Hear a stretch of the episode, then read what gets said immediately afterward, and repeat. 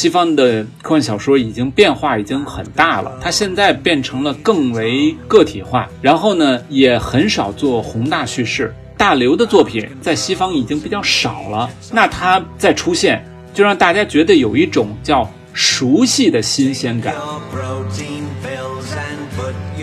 民族主义和集体主义是两个完全不一样的东西，特别是在这个科幻小说的领域。当科幻作家去描写未来的时候，第一个要抛弃的就是民族国家，对要成立的是所谓的这种联合政府和人类命运共同体。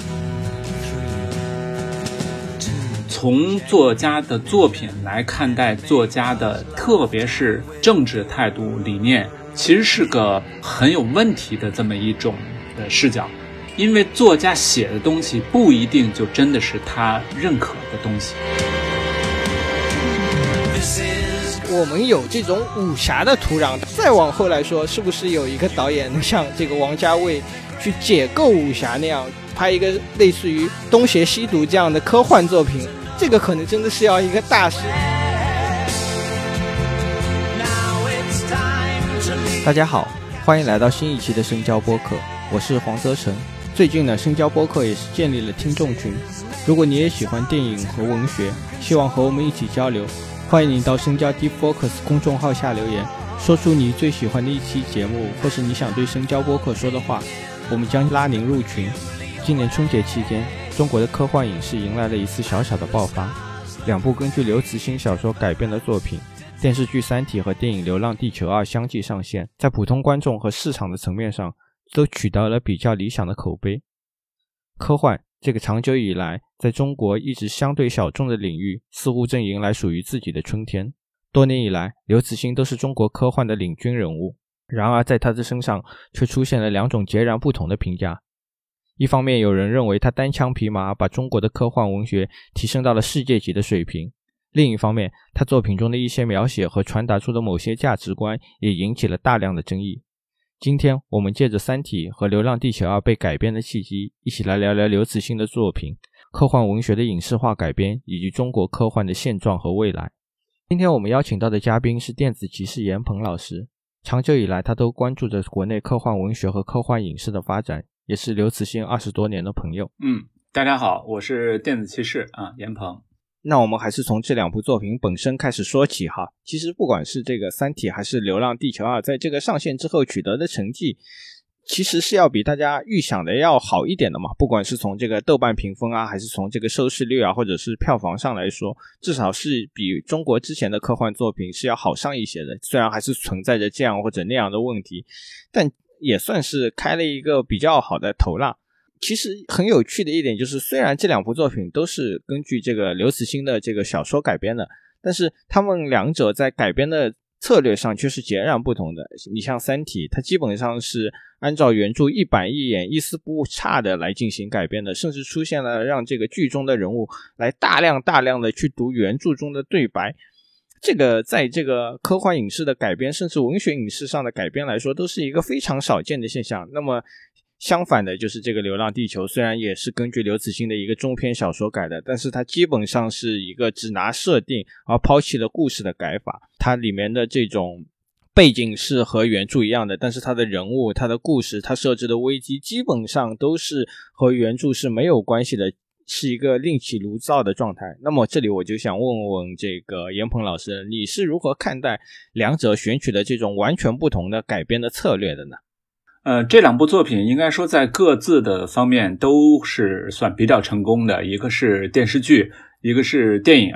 呃，但是正像刚才咱们主持人所说的，就是它的改编的思路是完全不一样。呃，一个呢是呃完全忠实原著，另一个呢是。大刀阔斧的改编，无论是从内容上，还是包括就是形式上啊，等等等等，呃，甚至是他的角色啊，像《流浪地球二》里头这些角色，都是原著几乎全都是没有的啊。这是一个很两极化的两种的改编方式。以我对科幻电影或者说科幻影视的这种呃研究呢，呃，我确实也是关注了这个领域很长时间，呃，做过一些研究，然后写过一些文章。就是现在国外的科幻影视啊，当然是以美国为主的了。就是这种科幻影视呢，其实应该说是以《流浪地球二世》的这种比较大胆或者比较富于创造性的改编，是一个主要的改编方式。就是说，我们想一想，其实，呃，我们看到的一些科幻影视，呃，很少有特别亦步亦趋、完全按照原著来进行改编的这种情况，实际上是非常少的。所以呢，我有一个说法，就是我认为这个。《三体》电视剧其实是采用了一种，就是看似很激进，实际上非常保守的一种改编的思路。什么意思呢？就是说，在影视的改编上，这个完全遵循原著，它实际上是个很激进的改编的手法啊，因为这是呃很少有这种呃影视改编的这种呃创作创作人或者说制作方去采用的。但是为什么又说它保守呢？因为它实际上是个最保险的方式。因为我们已经看到了有一个呃动画版的这个《三体》，其实就不太成功。呃，也是因为它确实有些改编是属于有点儿呃怎么说呢？这个不太着调吧，就大概这样的。那在影视改编上头，呃，为什么说正常的方式其实应该是说？啊，不完全遵循原著，甚至是把原著抛开呢？因为科幻的小说，科幻小说本来就和科幻影视是完全不一样的两种领域，对吧？一个文学创作，一个是影视的。那影视的呢，就是以这种视觉呈现为它最主要的这么一种这个特点，它的讲故事的方式、呈现的方式都跟小说完全不一样。小说是个。它是你需要大量的时间，然后呢，跟着这个里头的故事，跟着里头的文字去走，然后它的呃，让你感到有意思的地方是需要这个读者去通过想象去填补啊文字的这个东西的。也就是说，文字它只提供你一个基础、一个空间，然后你需要你自己的想象啊，这就是所谓的一千个人有一千个哈姆雷特嘛。而视觉化的最重要的，它是一个固定的东西，就这个角色一出场，他的相貌啊，他的打扮啊，他的声音啊，等等的，他就把这个角色给固定住了啊。甚至有的时候，你看了一个形象以后，你再看别人演的这个形象，你就不太能够接受了，因为他的第一印象很重要，就把这个形象就立住了。实际上呢，就是影视它的视觉化呈现是会。减弱你的想象力，它不太需要你的，就是自己去所谓脑补去去想象，它是要给你一个很具体的一个东西的，所以这个和小说是完全不一致的。这是说从就视觉呈现上头啊，从它的或者说它的基础的这种呃，就是呃怎么说呢？就是它的魅力的来源，一个是文字，一个是就是固定的视觉形象，另外一个呢，就是它的叙事方式也不太一样。啊，小说我们大家想一想啊，就算有的人看的比较快吧，其实小说是一个以，特别是长篇小说啊，是一个以几十个小时为基础的这么一种阅读体验啊。经常一个长篇小说你可能看几天，对吧？就是比较快的，有的时候你几天才能看完；慢的时候，有时候你可能能看什么一个星期，甚至有看一个月都有可能。它是一个慢慢的。呃，就是进入的这么一个过程，它的叙事呢也是它需要很多的铺陈的东西啊，有很多的大量的细节的东西。但是影视呢，特别是像电影，是一个基本上是一个一个半小时到两个小时的这么一种呃这个艺术形式，那它就需要非常紧凑的去把这个故事讲出来。呃，而且呢，他需要非常清晰的去塑造一些人物，他不能就是慢慢悠悠的，不能一会儿讲这个人，一会儿讲那个人啊，因为影视基本上都是需要一个主要人物来贯穿呃整个的这种这个作品的。所以我最开始就是分析《三体》的改编的难度当中就有一个，就是《三体》没有一个真正的主人公，这对影视改编来讲本身就是个很大的问题。啊，因为大使啊、汪淼啊，他主要都是第一部的主人公，第二部就变成了呃罗辑，当然大使也有啊，但是汪淼基本上就就就不存在了。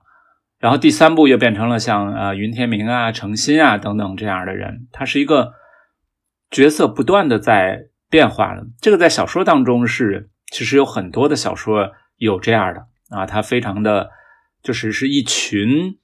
人，然后分别在某一个时段作为主角出现啊。但是在影视当中这样的影视作品不能说没有，但是是非常非常少的，而且很容易。跟观众啊有一些距离，比如说大家看这个沃州斯基，现在叫沃州斯基姐姐妹的云图，它其实就是一个啊这个多段的叙述，然后多个角色啊这种类似于一个所谓群戏吧，它都不是严格群戏，它是一个多主角但是这个云图对于观众来讲，其实就并不太友好啊，所以它的。叙事的方式也是很不一样的，就是影视包括电视剧，其实都需要一个比较完整的一个故事线，需要一个贯穿始终的一个主角那这个其实《三体》也并不太符合啊，所以呢，就是呃，影视的这种小说和影视的不同，就造成了就是影视基本上都需要对于小说的原作。做比较大的改动，啊，完全它是一个二次创作啊，甚至它会加一些新角色、新的情节，甚至在主题上它也会做一些调整，因为有很多小说的主题是很难放到影视上的啊，像我们知道很多的小说的主题非常深刻、非常的宏大，有很多小说，比如说《卡拉马佐夫兄弟》啊，这个。比如说，像包括像托尔斯泰的一些小说啊，优秀的作家他们的小说都是相当的主题相当深刻的，而这些主题很难在影视当中做很深入的展示，或者说是把它呈现出来啊，因为小说是个你可以不断的阅读、不断的跟作者去交流对话的这么一个过程。啊，影视其实基本上是一个单方向的输出，就是你看就是接收，你不太可能跟就是影视的作者真正形成一种对话。你的很多的想法呀、感受啊，都是在看完影视之后，然后再梳理自己的过程。但看小说是一个在看的过程当中就可以是双向的交流的，因为你可以慢慢的去想，慢慢的去琢磨啊，所以呢。影视作品也不太适合展现过于深刻复杂的主题，那这些就都造成，就是一般来说，影视作品都会有自己一个呃独特的这种表达的方式。那大家想想，一些经典的科幻的影视啊，比如说《二零零一太空漫游》，这是一个例外啊。这个如果有朋友。既看过电影也看过小说的话，会觉得它两个比较像。这是因为什么呢？这是因为电影是两个人，就是这个呃库布里克和这个克拉克啊，这个科幻作家克拉克两个人是共同创作的。然后在电影拍完了以后，克拉克才写的小说，然后才小说才呃出版。也就是说，他是根据电影去写的小说。当然，即使这样，就是小说的结尾和电影的结尾也还挺不一样的。这个我还真不知道。哦，是一九六八年那个库布里克他们先拍的电影，然后再再克拉克去写的小说是吗？对，是这样。就是《二零零一太空漫游》这个电影呢，它其实是基于克拉克的一个另一个短片，叫《前哨》，是一个很短很短的小短片。然后呢，根据这个呢，他把克拉克请来呢，然后两个人等于是算是共同来去呃做这个《二零零一探》呃这个电影的剧本情节这些方面的东西。做完了以后呢，当时还有一个很有意思的地方，就是这个克拉克和这个库布里克这个导演其实是有些分歧，他们对这个就是这个故事的走向，包括这个故事的一些表达是有点不同的意见的。啊，当时据说这个库布里克半夜里头啊，半夜里头突然给克拉克打电话说：“你相信上帝吗？”就类似这样。当然，他说的这个上帝不一定真的是一个神性的上帝了，也可能是一个科学方面的一个一个上帝了，就是一个全能的一个造物主，或者说一个外星的呃智慧生物，类似于这样的啊。但是呢，克拉克是一个嗯，应该说更加唯物一点的这种态度啊。虽然克拉克他也有这种就是宗教性的啊，他写的一些小说本身其实就是有宗教性的，但是在这个问题上，他的表述是和库布里克这种。神学的不太一样的，还是啊，所以这个就就很有意思。对，就是他们后来还是你还是能看出小说和电影之间有很大的不同的。然后像这个另一个经典科幻的电影就是《银翼杀手》，那和原著小说差别就非常非常大了，它完全是不一样的一个东西。原著是它是一个黑色幽默的喜剧嘛，基本上可以看。对，而而且它原著其实它探讨了很多是呃家庭，还有呃就是真实，因为他这个原著里头其实啊没有什么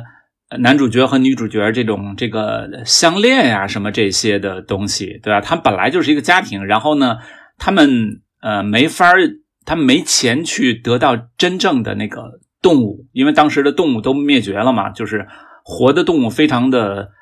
贵。然后呢，这个男主角就说：“我要给妻子要争取能买一个活的一个东西，一个小动物啊，这是他的一个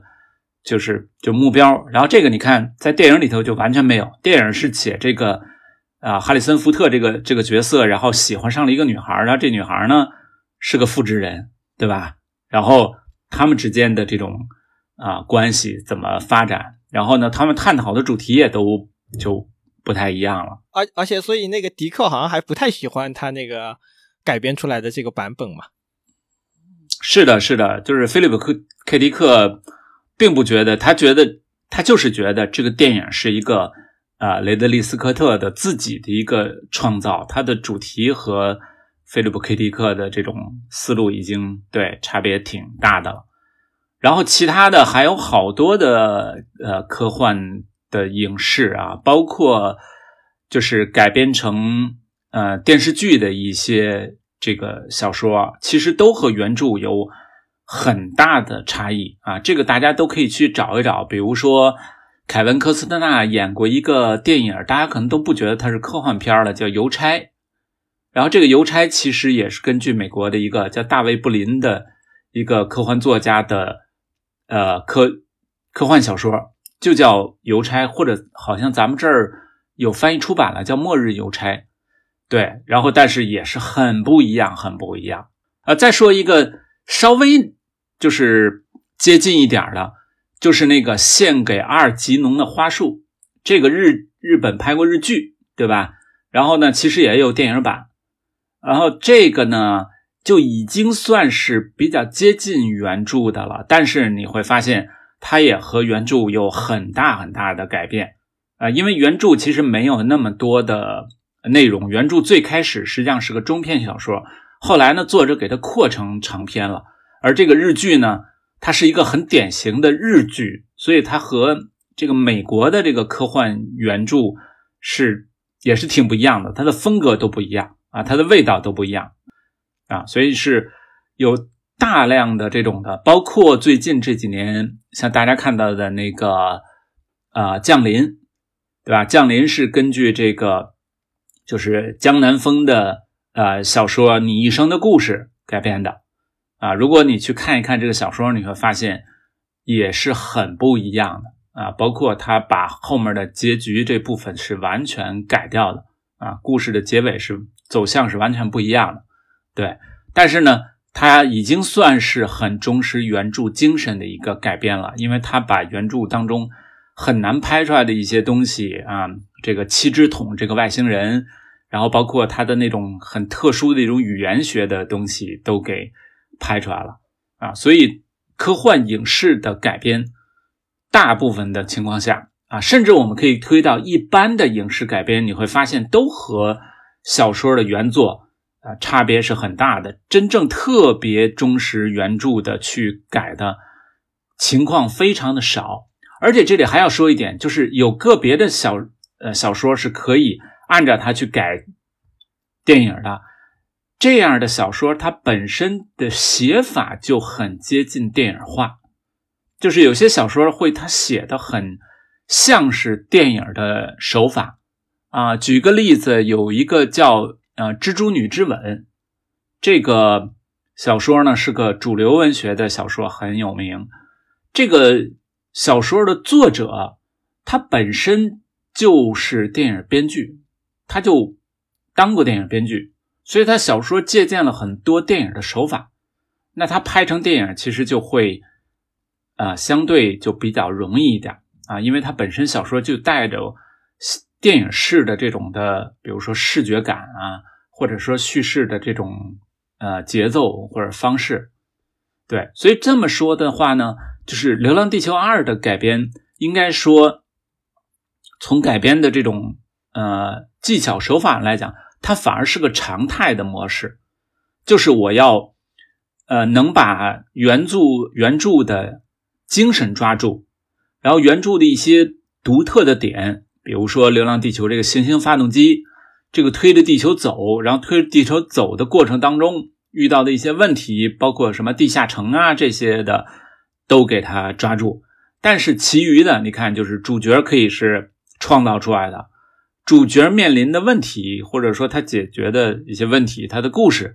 是重新创造出来的，对吧？然后其他的一些跟这个主线相关的东西，那就都是创造了。特别是到二的时候，因为没有了原著，所以这个数字生命啊，等等等等的，就出来了很多东西啊，炸月球啊，这个原著里头是把月球推开啊，并没有把它就炸掉。那这个就已经都有很多的很大的这种改变了。三体呢，我觉得是确实有它很特殊的地方，就是三体本身确实很难改，而且呢，应该说，呃，我们的编剧还是不太容易在这样一个改编难度下去做这种原创和发挥的，因为我们的编剧科幻这块的这个编剧确实还不太成熟啊，所以三体采用一个。啊，按照原著这个照样去写，照样去拍，应该说还算是一个比较明智的一个选择。啊，就我们刚刚说到的，就是这个电影和小说是两种不同的这种艺术的表现形式嘛，所以导致了就是小说改编成电影是需要一些策略的，但是。我我就是想说的，就是说回到文本层面来说，它是不是能够说完全的体现这个文本的这个精神内核嘛？比如说这个《流浪地球》，它这个小说其实原著其实是一个中篇小说，它是一个很寡淡的故事嘛。这个二零一八年的时候出消息的时候，我在想，就《流浪地球》要改成电影，难道他们想改一个？低成本的科幻文艺片吗，当时我的第一想法是这个样子的。你你其实你回去看这个文本，你会发现他这个主人公其实是一个见证者，对吧？他对流浪地球的这个整个计划是没有一个明确的表态的，既既不是支持啊，或者说很自豪啊，也不是一个反对啊，说这个计划就是一个彻底失败的东西。他其实觉得这个可能就是他的一个宿命，他生活在那个。呃，什么刹车时代，这就是他的人生的命运嘛？包括，就就像比如说，你出生在这个工业革命之前，你是一个纺织女工，你对这个整个时代的态度其实是一样的。他那个小说最关键的东西就是描述这个行星发动机是多么壮观，或者说这个人类的这个流浪地球的计划到底是什么样子的。包括它里面也写到了很多社会上的东西，比如说这个婚姻关系的瓦解啊，包括这个艺术的消失啊。如果按照真的按照原著来改的话，它肯定是拿不到这么大的投资的，它又要在春节档上映，这这个改编，所以它只能是选取了它其中的那个一个背景，然后在这个背景下去写一个别人的故事，写一个比比如说一个宏大的故事啊，或者说我们今天看到的这样的一个非常刺激的，可可以。我我甚至可以说，这个《流浪地球》更接近是一个这种灾难片嘛，而且它在这个视觉上也是基本上是达到了这个中国电影工业的一个天花板了嘛。这个视觉呈现上基本上是赶上了这个世界第一梯队的水平，所以说它那个《流浪地球》的文本可能注定了它必须要只取它的设定，而抛弃掉它整个故事中的那种刘慈欣想要传达的这个思想。嗯，其实刘慈欣的小说，呃，这个其实好多影视同行有些看过以后都会觉得很难改，就是因为，比如说就以《流浪地球》为例来说吧，《流浪地球》它类似于一个呃《流浪地球简史》，它是一个这种编年史诗的这种史书性的。如果这个东西展开的话，它应该是啊，如果要是国外的一些。科幻作家就是忽然想写这么一东西的话，他可能会用三本甚至六本小说去展开这个故事，而刘慈欣用一个中篇就就就写完了啊。这个嗯，怎么说呢？这本身就是刘慈欣的一个特点，他会用一些呃比较短的这种篇幅去展开一个很宏大的故事。但是这个翻回头来说，他就给呃影视的改编增加了很大的难度，因为这么巨大的一个跨度。然后像你刚才说的《流浪地球》里头，其实这个原小说的主人公本身也不太重要，在这里头，他是一个旁观者，他也不是在那个核心的那个角色。然后他后来他结婚生子，然后他老了，他就他就消失了。其实，在《流浪地球》的结尾，这个主人公已经已经去世了，已经死掉了。那这个就很难去在影视当中去去改了，所以他要加入啊这个。包括刘启啊、刘培强啊这些，所以第一部《流浪地球》从另一个角度来看，它是一个青少年的成长故事。它是一个男孩和一个女孩，他们要探索外头的世界，然后呢，正好和这个行星发动机的危机正好合拍了。然后呢，他在这个过程当中，他得到了历练，他得到了成长，然后他成为了一个。比较成熟的这么一个一个人，他也理解了这个世界这个环境，因为他原来在地下城，他觉得啊很没意思，然后很就是找不到一个自己的自我的一个一个方向，他就是一个就像是小混混似的嘛，对吧？然后还和黑社会有一些这种这种关联，所以就是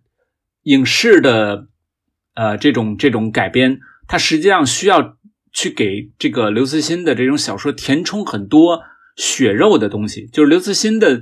呃很多的小说，它其实是骨架非常的强，但是呢，它并没有影视需要的那种血肉啊。但是小说的血肉就是那种细节描写是是有的，但是在影视的血肉就是对于人物的起承转合的描写，人物的成长变化的描写，还有就是呃对于这个世界观的理解，它需要一些人去。带着大家去看，去去解释，但是这个在刘慈欣的小说当中经常是啊，并不存在的，或者说他经常会比较跳跃的。其其实我们要回到这个《三体》的文本，说为什么就是这次的这个主创要选择这样的方式哈？其实我这次就因为要做节目，回去读了一下《三体》，我甚至觉得这这如果说它是一个科幻小说，不如说它更第一部更像是一个侦探小说。而且它还不像之前的我们其他的读到的侦探小说，它那些侦探小说中让读者一般觉得最爽的东西，到这个《三体》里面，恰恰是那些关于理论论述的部分。那这个东西怎么改？那个这个东西回头头来改，就只能变成了，就是说，让这些演员在这个电视剧里面原模原样的去读那些句子。你需要去还原这个。三体的这个精髓，你必然就只能做出这样的一个选择，因为它的那些东西，它的那些让人最爽的那些理论上的一层一层的嵌套的东西，是很难通过这种视觉的或者说通过表演的东西来呈现的。我我甚至说，这个三体这次的改编是科幻的这个影视的改编史上是最尊重原著的一次了。呃，但是这样，我我是觉得这样，呃，就是这一次，就刚咱们说了，这次它的。以这种方式来改编，我认为是很明智的。呃，因为我们现在就是对于《三体》的驾驭和把握能力其实还不太足。就是虽然它已经改得很好了，呃，但是我认为这并不是唯一的选择，或者说也不一不见得是将来的选择。那么大家看到《三体二》和《三体三》，它还能不能以这种非常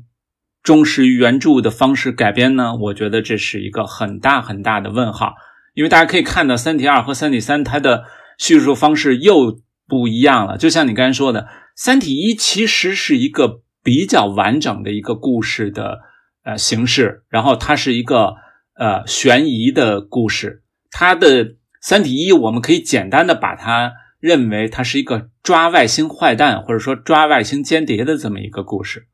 就是大使就觉得这个肯定有问题啊，然后让汪淼跟着他一块儿来去找找找找，原来这个坏人不在地球上，是在地球外面，然后和地球上的有些人来沟通起来，然后他们呃制造了一系列奇奇怪怪的事件，这就可以是对于科幻的硬核的这个部分不是那么感兴趣的读者，他至少也能够意识到这么一个故事的框架。啊，所以大家可以看到，为什么啊，《三体一》基本上都会结束在这个呃最后的这种古筝行动这个上头，因为它算是一个高潮，也让大家觉得这基本上是个算结尾的一个事儿了，对吧？就是把伊文斯把这些坏人给给干掉了，但是呢，背后会有一个更大的啊 boss，有一个更大的反派，那就是三体文明、三体人。他们可能要亲自动手，要亲自来了，对吧？这是一个很清楚的。但是《三体二》的时候，因为刘慈欣他真正的野心展现出来了，呃，《三体二》的叙述就更为的宏大，或者说跨越性就更更大啊。当然呢，《三体二》还有一个比较好的一个抓手，就是因为它是比较突出主线，就是啊，面壁人破壁这个两个的斗争的关系，对吧？所以《三体二》呢。它还有一定的这种，呃，它就不是特别像悬疑了，但也有一定的悬疑性的。它还是一个有矛盾的这么一个故事的呃主线。但是到《三体三》几乎就完全没有了。所以《三体三》，我认为如果真的到时候要拍的话，那个要按照原著拍，它一定会要重组原著的这个故事线啊，故事的这种框架。因为《三体三》的故事框架是一个，其实可以说是很很碎、很多线的这么一种，而且每个线里头都是一个特别宏大的，包括后面这个程心在宇宙间跳来跳去啊，这个对于读者的理解，他还是要回到一个，嗯，怎么说呢？就是相对比较经典和比较凝聚的这么一个故事线和主角线上来。那刚刚我们聊完了这两部作品嘛，现在我想把话题引回到这个刘慈欣本人身上。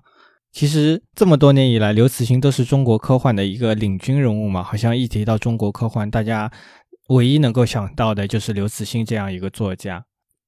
他已经是一个这种标志性的起手式的一个存在了。其实，在这个刘慈欣身上有很多神奇的地方。首先，他不是一个科班出身的作家，他是。在这个山西的娘子关水电站做计算机工程师的，甚至不是一个职业的作家。这个科幻创作只是他一个业余的写作，而且他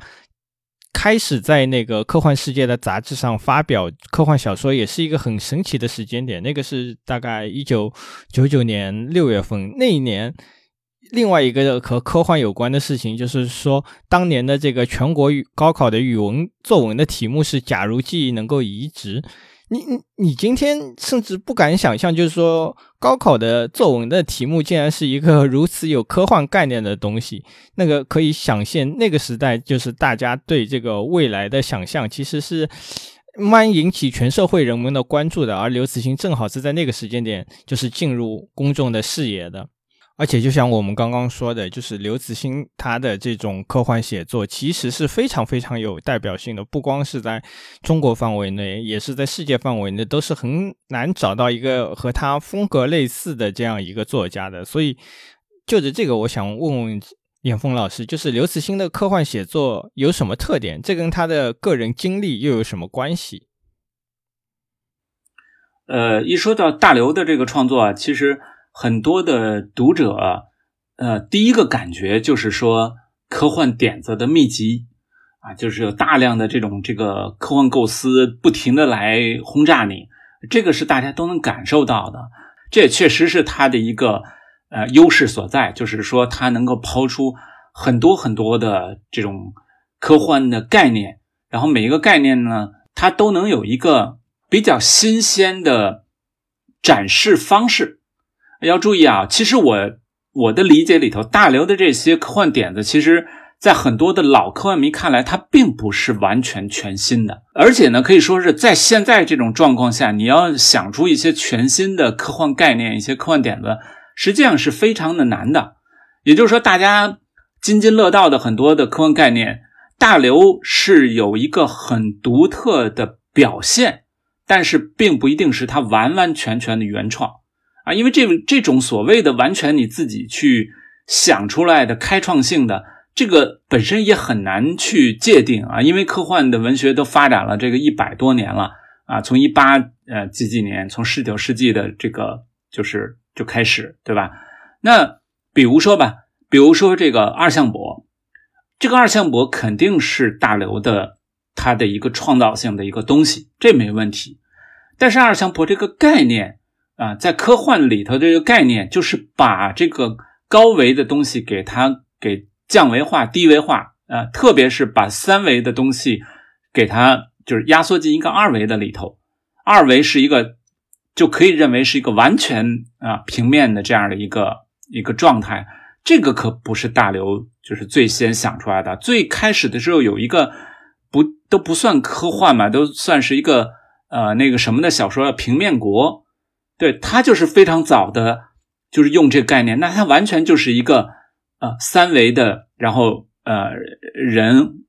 进入到这个二维的这个空间里头去啊，那个世界就完全是一个二维的世界，而且这种的就是呃高维度的进入到低维度里头，或者被降到一个呃低维度的这种的呃概念，其实在呃很多的科幻小说里头也都有出现。只不过呢，它可能就是一个很简单的点子，它没有像大刘这样用一个非常宏大的一个展示的这个方式，说把整个的太阳系都给它二维化了啊，这个是没有过的。然后包括说大家讨论的这种这个黑暗森林说的很多的，这个是一个呃比较偏社会学的一个法则，但是这个其实也有很多的小说。啊，设计过了，比如说像呃主流呃文学的，比如说像马丁伊登啊，然后像这个呃科幻小说里头也有一些写这种，就是一个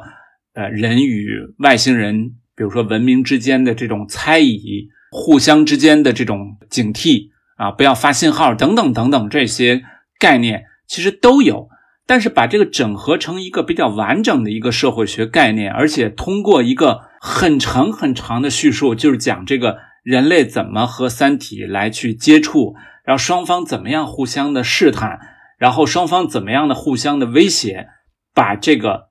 黑暗森林这个概念完完全全的给它表述出来，这个是大刘比较独特的地方。所以我说呢，就是。大刘他的非常擅长的是能把这个点子就有点像质子一样，要做一个展开，而且呢，他对这个点子的运用和之前的很多人的运用是不太一样的一种思维的方式。你比如包括像球形闪电这样的这种这个概念，这个概念其实也并不太就是稀奇，就是捕捉闪电，想利用闪电的这个能量，甚至想把闪电啊这个武器化，像。很早的时候，国内的这种原来还拍过电影的，呃，就是叫做那个《珊瑚岛上的死光》，呃，这个原来呢是童文正的小说改编的，那个里头就有用到闪电来作为武器，然后把这个啊飞机主角的这个飞机给打下来了。它只是一个一带而过的这种的一个一个概念啊，但是大刘呢用了整个一部小说去讲这个闪电怎么回事儿。然后呢，他要想把它捕捉到，或者说要想了解它的原理，会碰到哪些的问题？就大刘他会把这个点子完完全全的打开，然后非常详细的去分析。包括呃，大家可能现在也知道，就是《流浪地球》这个点子也不是大刘最先提出来的。这个呃，台湾有一个作家叫那个黄海，他原来写这个长篇小说。完完全全就是说，把这个地球当做一个飞船一样的，也是把它推动的。但是黄海后来在啊微博上自己也说了，也承认了，说大刘的这个写的比他的要高明很多，因为他很多汤东西他都限于自己的能力，他都没有认真去想。比如说行星发动机需要多么庞大，它需要多么强大的这种推力，然后它这个推力呢会造成什么样的问题？比如说。啊，这个地球就没有了啊，白天黑夜，因为它要推离太阳系了嘛，对吧？然后呢，呃，可能会造成这个地球上的像，呃，整个变成一个啊冰封的这么一个世界，对吧？呃，这个温度非常的低，人们都主要都只能这个住在地下城里头。就是说，他把《流浪地球》这个这个问题，他想的很很丰富，就真的像如果有这么一种情况啊，会。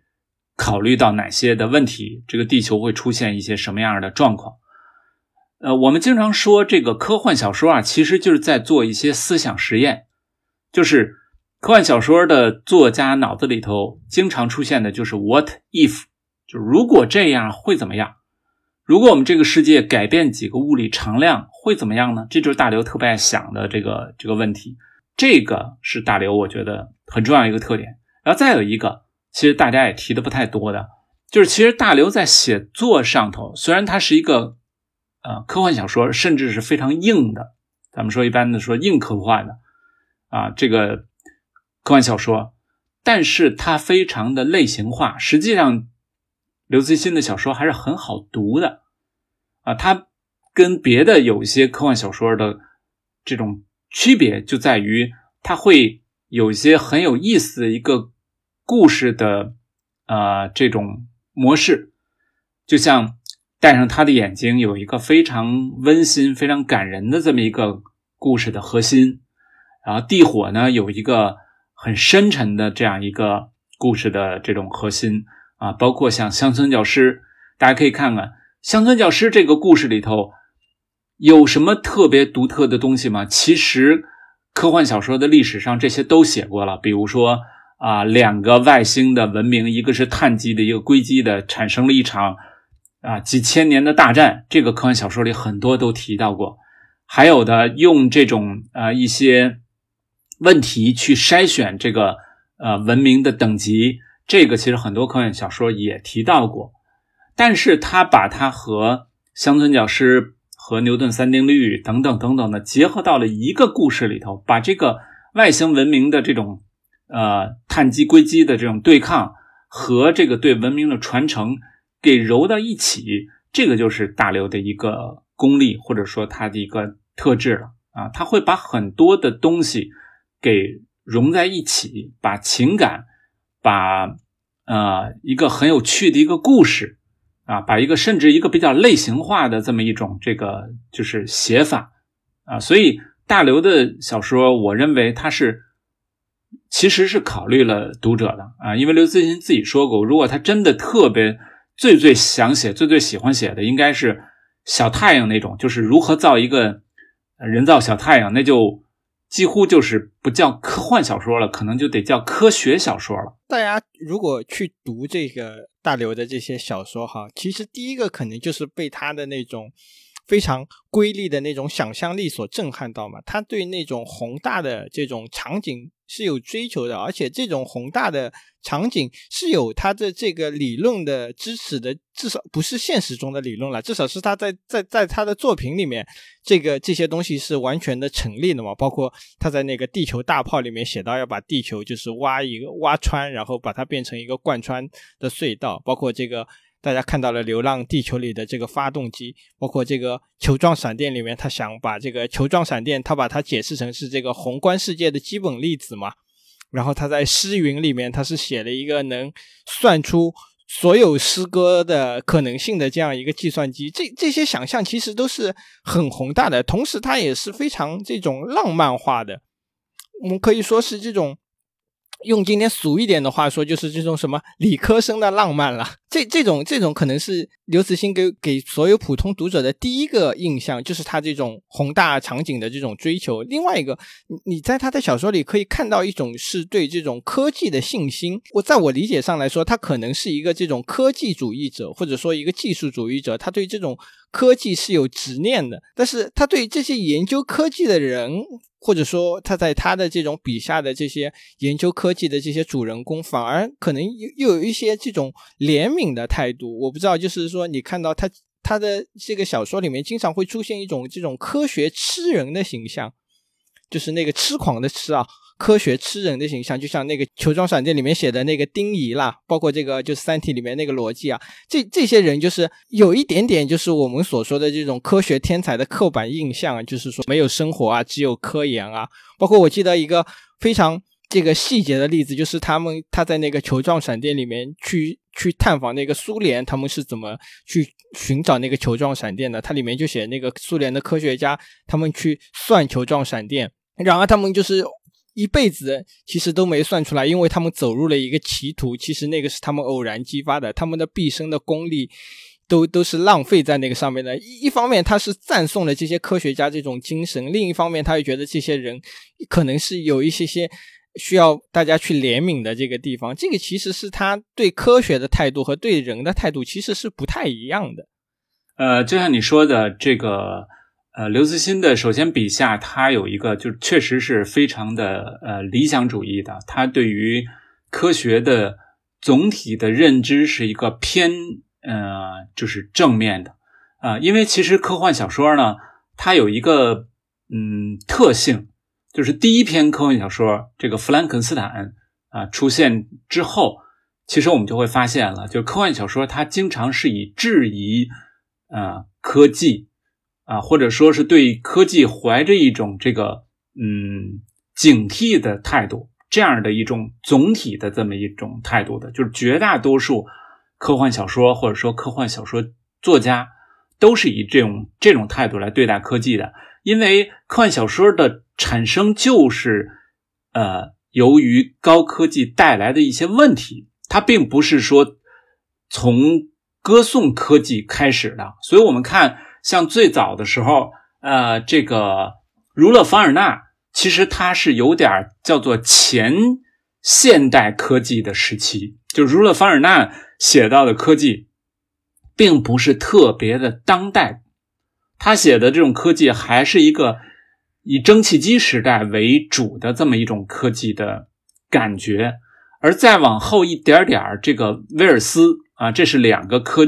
就科幻小说的老祖宗啊。那威尔斯，你就会发现他对于科技的认识就相对凡尔纳那种乐观就很就悲观了不少，而威尔斯笔下的科技呢，就多了很多当代科技的这种概念啊，比如说隐身啊，隐身人。那凡尔纳写出来都是这种啊，火箭啊，然后大炮啊，然后这种这个呃，坐气球啊去去旅行啊，然后潜艇啊。这些都是相对比较技术性的。那威尔斯写的很多的就都不一样了。比如说，威尔斯有一篇小说叫《神石》，他就写了一种特殊的食物造成了这种人类的变化，然后就出现了巨人一族，然后巨人和啊旧的人类开始了一场这个战争。其实这不就跟现在的基因改造非常的像吗？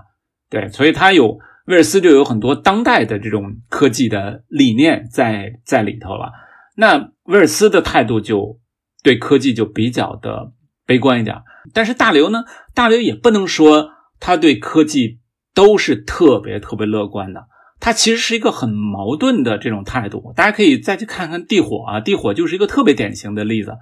地火这个概念是里头的主角提出来的，因为他看到他的父辈就是下。矿井去挖矿太辛苦，而且经常都会出现各种的危险啊，甚至这个就是死在里头，或者说是这个残疾呀，或者得这种这个尘肺病啊，等等等等的。他说我要一劳永逸的解决这个问题，所以他点燃了地火，想把这个就是煤变成气态的。但是这个造成了一个新的、更可怕的这么一种危机危险。那你说在这里头，科技的这种这个带来的是呃？问题呢？还是说，或者说是大刘对这个的态度到底是正面的还是负面呢？他是一个很矛盾的心心态。当然呢，他主要的他认为就是需要解决这些问题，还是要依赖于科技。就科技会解决很多科技带来的问题。所以他比很多的科幻作家总体上要更相信科学或者说科技的这个呃力量。然后另外一个就是你刚才提到的这个科学家的这个问题啊，这个呃应该说呢，大刘他本人他是一个工程师，呃，其实呢他以前接触的这种纯粹的可能科学家呢并不是特别多，呃，他的科学家呢有一定的这种理想化的这个成分，就是塑造的这个时候，而且大家看这个朝闻道啊，呃，包括《三体》最开始这个科学家的自杀。然后好多人就会就会想说，科学家为什么要呃因为自己的这种呃研究呃实验的这种结果，然后出现一些问题就会自杀呢？其实这有一个解释，就是大刘笔下或者说他心中的科学家，实际上还是那个哥白尼、布鲁诺那个时期的科学家的一种一种状态。为什么呢？因为那个时期的科学家，他们的研究，他们的呃，理论体系观念是和他们的信仰是结合在一起的，它就完全是一个统一的。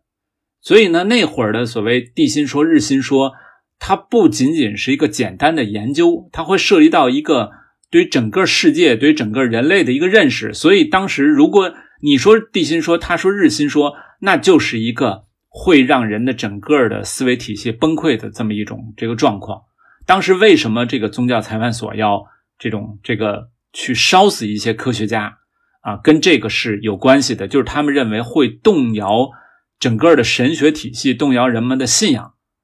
那这个状态是当时的科学家状态，但是当代的科学家其实已经早已经不是那种的状态了，因为当代科学家研究的其实基本上都不会涉及到影响你的整个的信仰，影响你对科学体系、科学基础的这么一种这个认识。因为当代的科学非常非常的细分化，即使是做理论研究的，比如理论物理等等的啊，其实也都研究了一个非常非常小的一个分支，一个小块儿。哪怕把它这个就否定了，他也不会认为就整个的这个理论的大厦就倒塌了。即使倒塌了，呃，在现在的这种状况来来认识的话，它也不会和你个人的世界观。完全的结合在一起啊，他的认识，我们的一些认识，已经并不是像当时是跟你的这种宗教信仰啊，跟你对这个世界的理解啊，紧紧结合在一起的，也并不是这样的一种状态了。所以呢，大刘的这种这个科学家的形象，他是跟那种比较呃这个早期的比较古典式的那种科学家的这个这个状态的啊，大家可以看到那个。呃，当年的科幻小说当中有很多这种你所谓的科幻、那科学的痴人或者说科学狂人的这种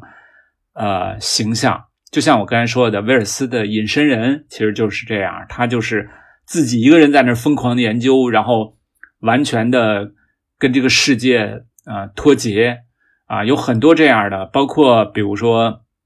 那个叫呃人魔岛。啊，就这个一个岛上，一个科学家在那研究，然后研究出一个很奇怪的一个东西，然后去去影响世界。这是曾经一段时间，呃，科幻小说当中是有很多这样的这种形象的。但是在当代，其实这种的形象确实已经不太怎么说呢，在现实里头已经不太呃有了，呃，因为现实里头还有一个问题，就是当代的科学研究。其实很少有人是有那种全局的观念去把控的。其实我还想到一个，就是说刘慈欣他的作品里面经常会写到这种人类社会中不同派别的分裂，以及面对重大事情时候这种不同派别分裂来产生的反应。他经常会说，就是某某事情发生之后，人类会分裂成什么派系，比如说这个什么。三体里面这个什么拯救派和降临派啦，然后这个就是流浪地球里面他会说这种飞船派和地球派啦，这个都是在这种宏观的尺度上把这个人类进行了一个细分，然后去写他们的动机，写他们的反应。然而有趣的一点就是，它这个细分其实是只针对这个群体的，它里面没有一些非常个人的情绪化的东西，它只是简单的就是说把人分成了这个派和那个派别。我我我觉得就是说，你你纵观这些，你都可以看到，他他的他的主要的这个着力点都是一个非常宏观的东西，或者说他想真正想写的也是那些非常宏观的东西。呃，就是可以这样说，这个我们一会儿肯定也会就是谈到，就是关于包括大刘呃笔下的这个人物，就是刚才已经说了嘛，就是刘慈欣他写的科幻是一个思想实验，所以呢，他的其实人物。也是他思想实验的一个部分，他并不是想塑造一些就是真正的这些角色，因为我们知道很多的小说的作家开始写一个小说，最开始打动他的可能是一个小的情节点，而更主要的就是有那么一个角色，而刘慈欣的思维并不是在这儿啊，所以就造成一个结果，就是他的。作品当中的角色基本上都是工具人，这个我认为刘慈欣他自己也不会否认，因为他提过一个观点，这个观点其实在主流文学界也有，但是不太呃怎么说呢？不太这个呃流行吧。就是刘慈欣认为小说一定要写人吗？一定要以人为主角吗？他认为是科幻小说的一个独特的地方，就是科幻小说当中的角色不一定是人。或者说是人化的一些东西，因为有些主流呃主流小说也会写，比如会写个动物，对吧？甚至会写一个什么什么怪物，但是那个动物和那个怪物一定是人性化的，它是跟人基本上没什么区别的。小说中的主人公其实就是那个《流浪地球》中的行星发动机，或者说是《地球大炮》中的那个大炮，其他它的所有的东西都是围绕着这个来写的，人物反而倒变成了一种工具。这个跟那个诺兰的电影其实是有一点点相似的地方。你看诺兰的电影，大家说他不会拍人物，他的那个着力点其实也是他自己想拍的，比如说那些叙事结构上的东西啊，或者说他那些平行剪辑的东西。他的人物其实很多时候都是刻板印象化的。我们说他最好的塑造的那个角色是黑暗骑士中的小丑嘛，那也不是诺兰牛逼，那那那是希斯莱杰牛逼，对吧？是的，是的。其实你可以这么看，就是。刘慈欣的很多小说的标题就是他的主角，比如说《球状闪电》的主角就是球状闪电，所以他的故事的叙述者这个陈博士连名字都没有，对吧？你看完整个这个是小说里的非常罕见的，而且它是一种，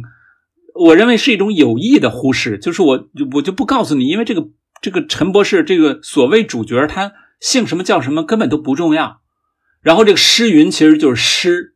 然后那里头一个呃超级外星人，一个恐龙人，对吧？一个呃幸存的一个呃人类，这三个人其实都不重要，他们只是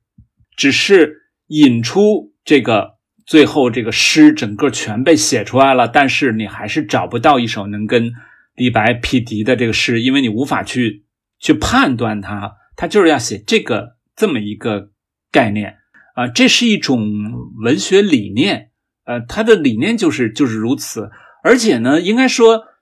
有一些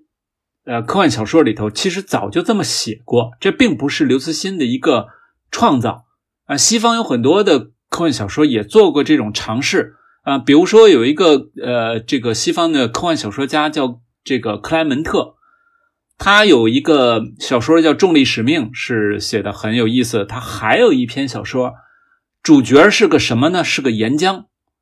他完全没有人类的这种语言，他的呃最多就是跟其他的岩浆做一下交流，但是也不是说话，也是一种就是双方互通信息。然后他也没有一个像人似的目的，比如说我是要夺宝啊，还是要复仇啊？还是要这个找一个什么恋人啊？这些都没有，它就是岩浆的一段这个过程，一段这个故事。然后，然后还有更早的时候，还有一个叫做《火星奥德赛》的一篇啊科幻小说，那个是上世纪的，就是三四十年代很早的一篇科幻小说。那个里头塑造了一种呃外星生物，它就是硅基的，它。就不断的去呃拉出像砖头一样的东西，但实际上那就是它的一个生育，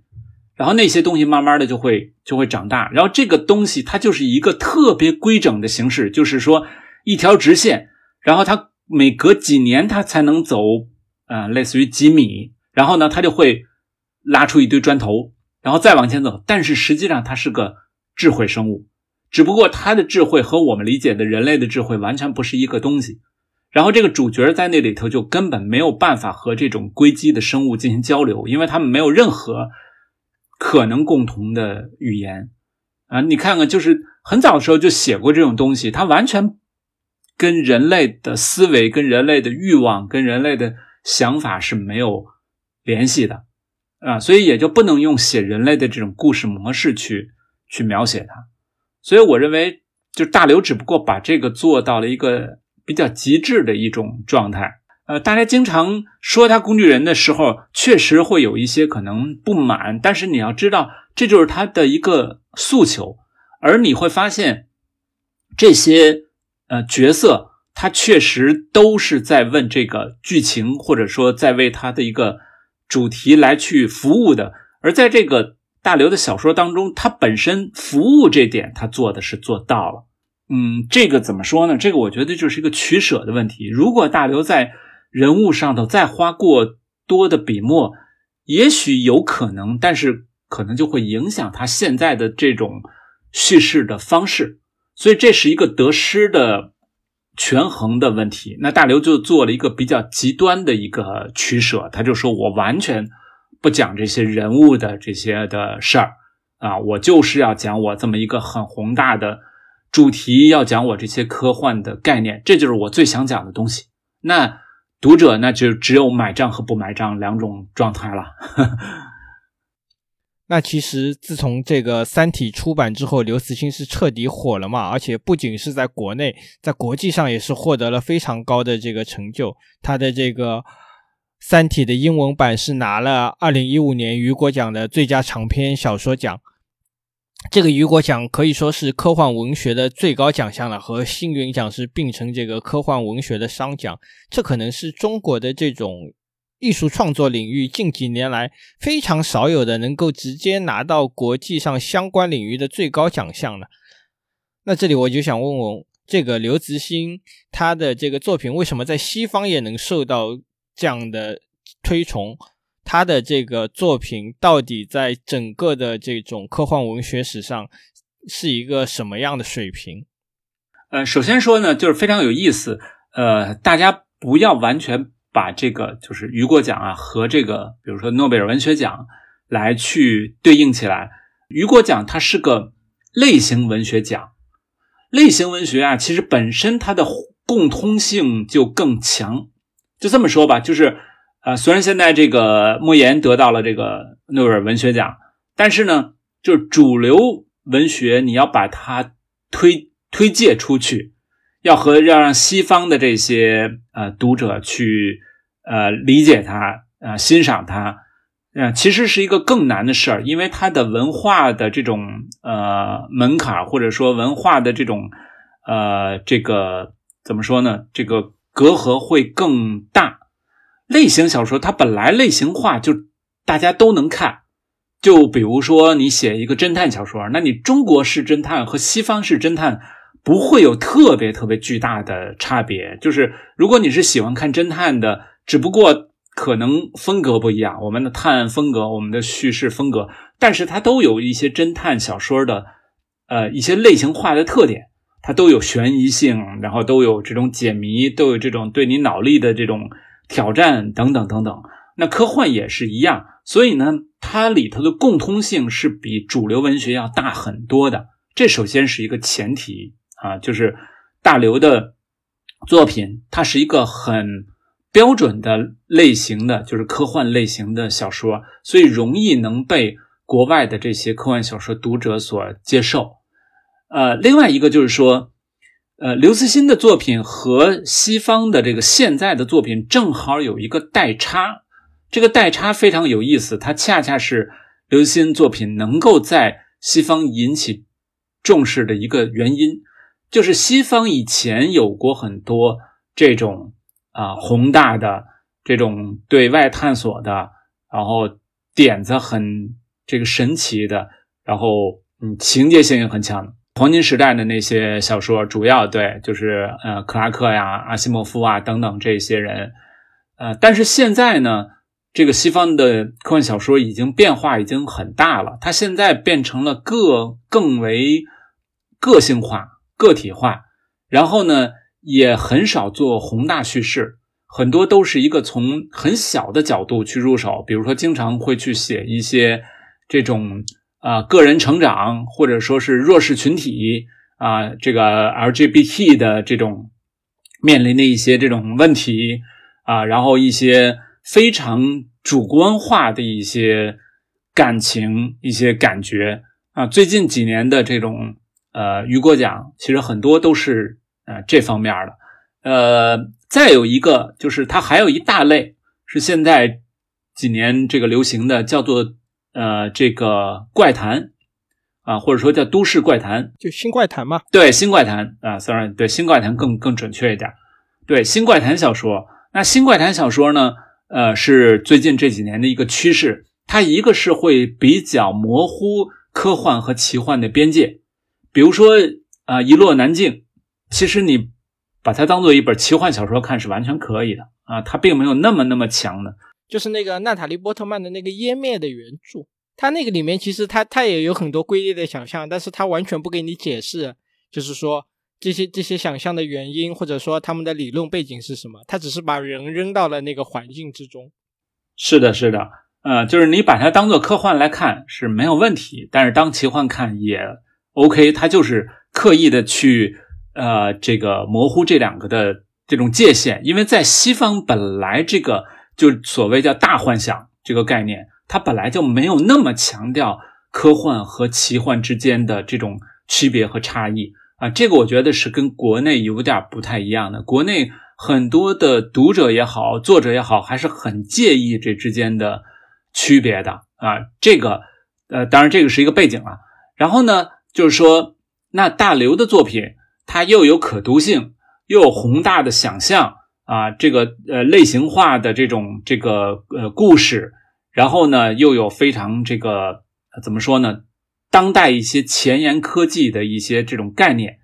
这样的小说在西方已经比较少了。那它再出现，就让大家觉得有一种叫熟悉的新鲜感，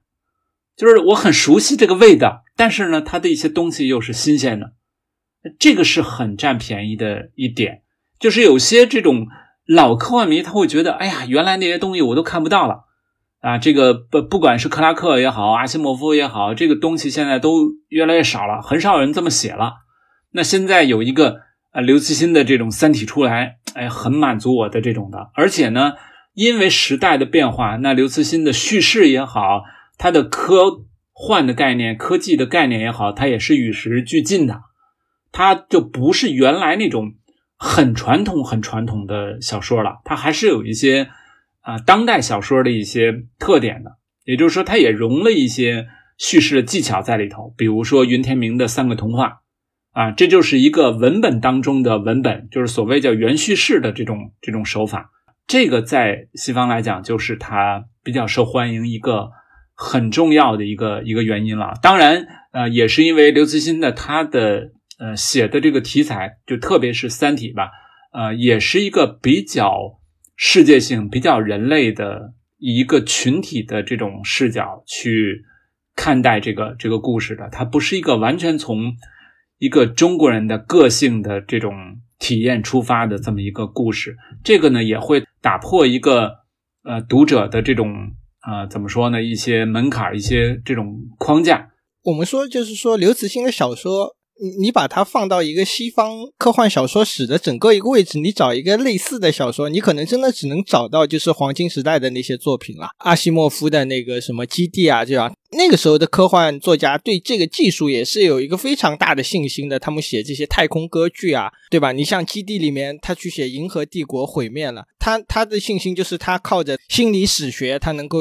建立一个小团体，然后来挽救整个这个银河帝国，这个其实是一个非常科技乐观主义的东西嘛。然后这这个背景其实是和这个二战之后的这种就是技术爆发给整个人类带来的这种就是生活上的富足，其实是相对应的嘛。那个时候的人的想象就是说，大家是非常乐观的，说什么我们五十年之后就能住到这个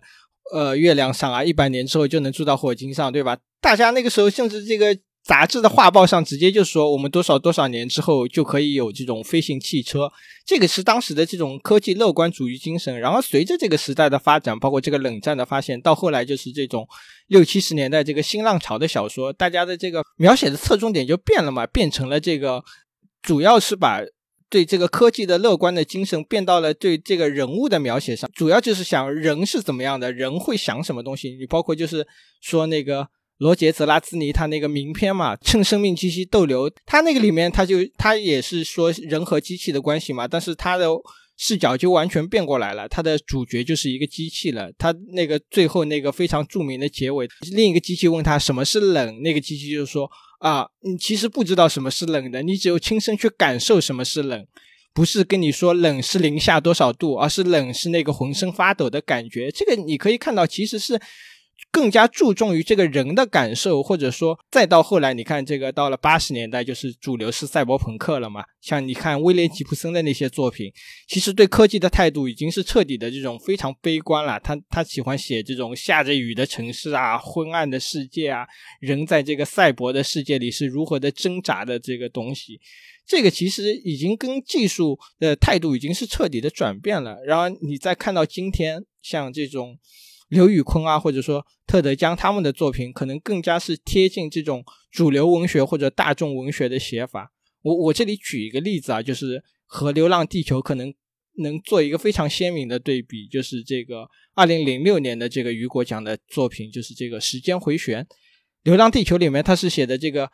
太阳急速老化嘛，然后人是要搬出去，但是在这个《时间回旋》里，他是说。宇宙外面，太阳系的外面的时间是非常快的流逝的，是急速老化的。那么，这个地球上其实是一个正常的时间。那那面对这种情况，他根本就没有写人要去努力什么解决，他是把这个视角专注在一个家庭身上，写那个家庭中的三个孩子，有人相信科学，有人追求的是信仰宗教，有人是想过一个普通的生活。他的笔触是完全对准在人身上的，这其实是一个这种。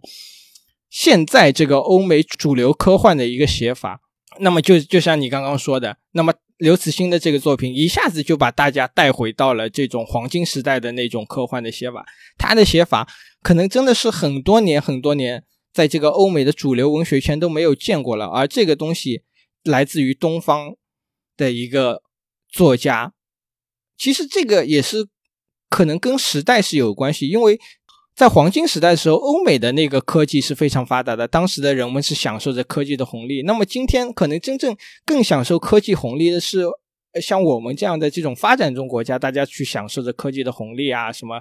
对吧？依靠这种互联网的这种 to C 的这种项目，大家能够什么手机订餐啊，或或者说淘宝物流会非常快啊，这这种加深了。就是我们现在对这种科技的想象，其实可能是要比欧美那边更加乐观一点的。对，就是说，呃，特别我觉得是这个中国，呃，它的这个发展，我们最近二十年的发展，可以说都非常呃依赖于这个科技的力量啊，甚至可以说科技上很多的嗯发展，给了我们一个所谓。呃，弯道超车的这种可能，要不然我们原本可能会和就是欧美国家的这个差距越拉越大，那就是科技带来的一个可能带来一种就是新的呃，我们可以站在同一个这个起跑线上，所以我们现在对于科技是非常的重视的，呃，同时也有一点就是说，呃，我们中国人对科技的态度是比较务实的。那就是说，它能给我带来好的这个呃体验，能给我带来很多的便利的东西，呃，即使它可能有一些问题，我我就会把它先放在一边，我先不去讨论它。而西方呢，它已经形成了一种就是概念，就是我一定要追根究底，这个东西到底是不是会有问题呃？这个他一定要先把这个东西来探讨清楚。所以你看，就是说。呃，既有理念上的这种思路上的不同，也有一个就是代际的这种这种差距。就是西方他已经享受了很多年的这种科技带来的便利甚至刺激，他现在对这个人们这种科技的这种呃，怎么说呢？这种影响或者这种刺激、这种推动已经没有那么强了，所以人们对这个科技的感受已经也没有那么深，也没有那么的去期待或者那么欢欣鼓舞的去看待那些科技带来的便利啊，他们会更去呃重视人，所以这个呢是和我们现在是有一个很大的差异的，所以这个也不能说是说谁的更出色，谁的更先进。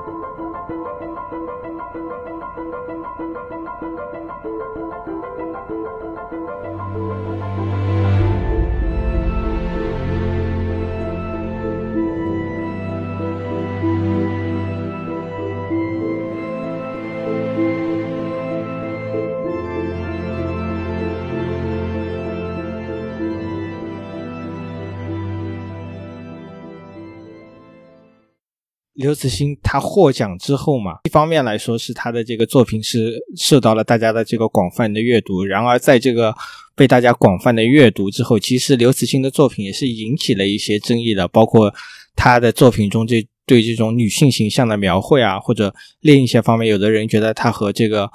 我们今天这种民族主义之间有着千丝万缕的联系。那我想问问，就是严峰老师，你是如何看待刘慈欣作品所引起的这些争议？呃，我们就先说这个女性形象这个问题吧。呃，首先应该指出来，就是特别是啊，中国的科幻作作家当中，啊，因为之前呃男作家还是占比较多的这个数量，呃，国内的科幻的男作家确实写不好女性形象，这是个普遍现象。其其其实也不是科幻了，就整个的这个大环境来说，就是男性作家。对这个女性形象的描写，不光是小说啊，可能是这种整个的艺术领域都存在着这样一个问题。对对，可能主流文学呢这个问题没有那么凸显出来，没有那么的呃严重，没有那么的明显。而且呢，主流文学呢，应该说可能还是有一些作家，他们因为主流文学就以描写人性的细腻，对吧？对角色的这种细微的体察刻画，这就是他们的一个目标。所以呢，他们会尽量的去呃这个挖掘女性形象，比如说，我记得那个苏童，她的那个呃有一些小说就是以女性的这种口吻，包括那个我的帝王生涯那个里头，其实它中间有一些部分，它是以女性的这种这个视角去去去写的。啊，当然主角是个是男性，就是就是那个国那个帝王了。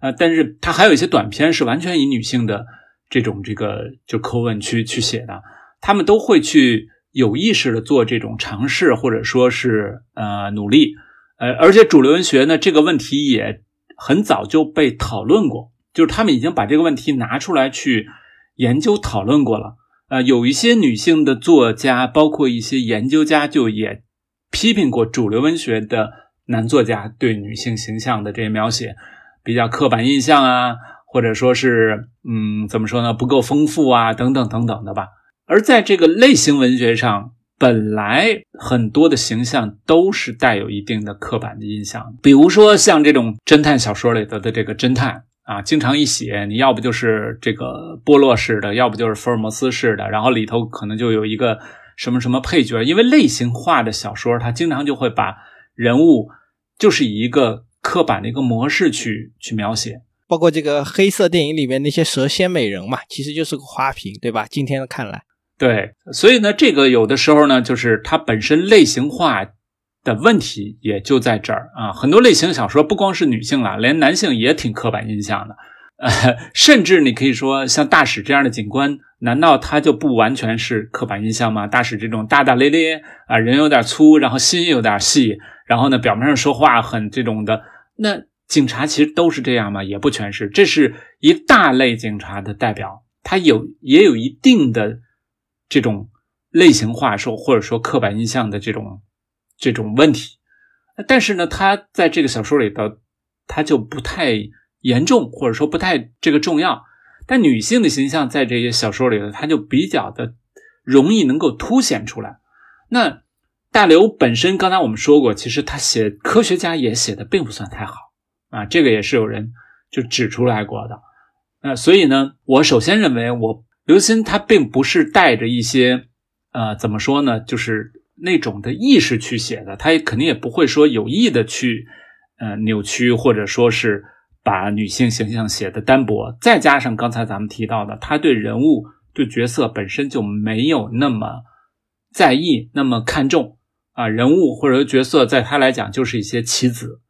但是我们如果从读者的角度，或者说我们纯从文本的角度来讲，我们肯定要承认他对于女性形象的描写啊，确实是这个有一些问题的。啊，像有有好多人都吐槽过，就是这个罗辑心中女神这庄严的啊穿衣打扮，对，就是这种配色，就是如果她能向一些女性去请教一下的话，这个显然是就不会出现这样的这个这个问题的。这个配色如果真的搭出来，那肯定不会是一种很惊艳的感觉了，对吧？直男审美是吧？对，就是这个涉及到一些。审美方面的东西，还有比如说他对于女性的内心的一些呃理解、一些感受啊，一些很细微的一些东西啊，就是确实他还是以一个男性的这种角度去描述这个东西。就比如说，真的送程心一颗星星就是一个特别浪漫的事儿吗？这个东西，呃，你也不能说它错，但是它只是一种视角，只是一种呃理解。啊，这个其实更多还是说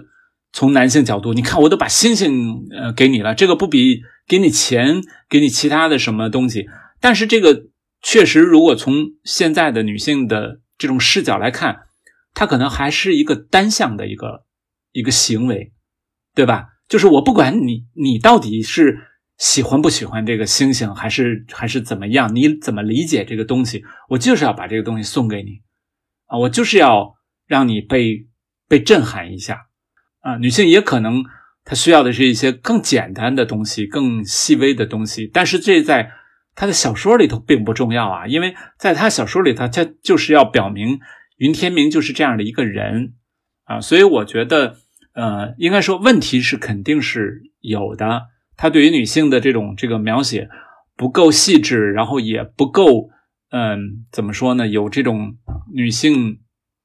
也不够有女性一些可能更真实、更呃有女性的这种质感的这些描述啊，这些这种体验，呃，但是呢，就是在《三体》这个小说里头，他会觉得这些都不重要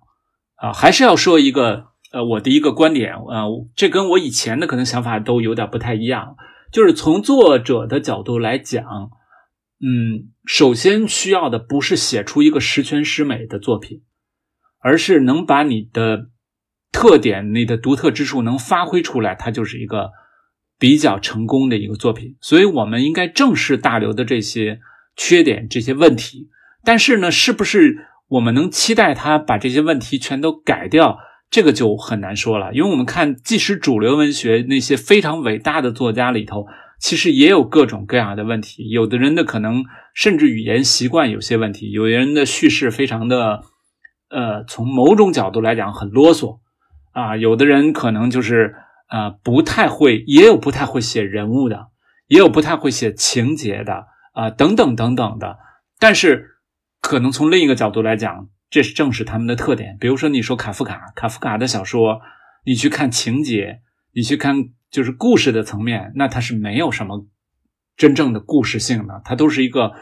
非常概念化、非常意象化的一些东西，对吧？它都是一些其实也是很理念化的的东西。那你说你能把这个再改一改，你能把这种情节性写做的再再好一点，或者你能把小说写的再流畅一点，呃，你你去要求这个呃这个写这个。尤里西斯的，然后咱们别这么跳跃，别这么这个意识流等等等等。所以呢，从作家的角度，有的时候我们只能去提出这些东西，希望他能够做得更好，但是前提是他不要丢掉他的特点。其实我觉得这个可能真的是也是跟这种时代有有关系的嘛。比如说，就拿这个《三体》来举例子，其实当年就是《三体》第一次就是它这个《黑暗森林》出版的时候，应该是在二零零八年的时候，大家对于这个的讨论可能。就是没有这么激烈，或者说当时的人都是没有意识到这个问题的。随着这种最近十年的这种女权运动的兴起啊，而且当时这个小说被翻译到这个英文的时候是那个刘宇坤翻译的嘛，他当时就是改了很多，他中可能是就是对女性。形象的这种刻板的描绘，它在英文版里面是直接把这些东西在英文版里面是改掉了。我我的意思就是说，你你放在那个特定的时代的背景之下，你认识到问题是要跟这个时代的背景是要结合起来的，对吧？你你不能去批评说苏格拉底和这个是支持蓄奴啊这样的东西，因为他在他那个时代他是很难做到一个超前的这样的认识的。就像我们现在看，比如说你看《红楼梦》里头，尽管写到了很多。呃，丫鬟婆子，然后也同情了他们的这种悲惨的遭遇，但是他的整个视角还是从一个呃比较贵族的这种呃这个宝玉啊、黛玉啊这些的这个角度的，他对底层的人的这种体验，呃，显然是不可能特别特别的深入的，对吧？所以你看那里头还是有主子随意去打这个这个奴才，然后这个直接就拿一个。簪子去扎他，去去等等等等的，但是他也没有去批判这些主子，就是说这些主子坏透了，然后他们就是这种啊欺压这个底层人人民，因为这是一个作者不可能超越他的一个当时的一个身份的，他已经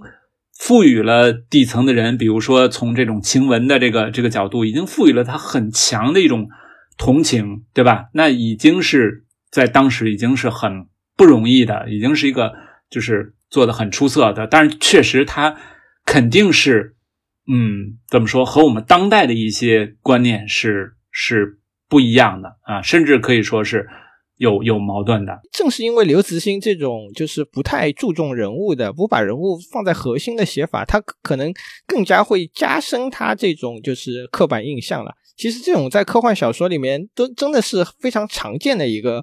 呃，我们今天来说是问题啦。你你你像这种基地里面，对吧？为什么后来这个基地的那个美剧版要改成那个样子？就是它里面真的也是有非常多这样的东西。包括你看《沙丘》里面，它把女性变成了一种就是宗教团体，那个贝尼杰瑟里特姐妹会嘛，对吧？是一个通灵的宗教团体。这个在今天看来，你你是不是指涉它是什么女巫啊？什么东西把它那个妖魔化？这个东西其实你放在今天的角度来说是有这种可能的，但是你不能要求那些作者，因为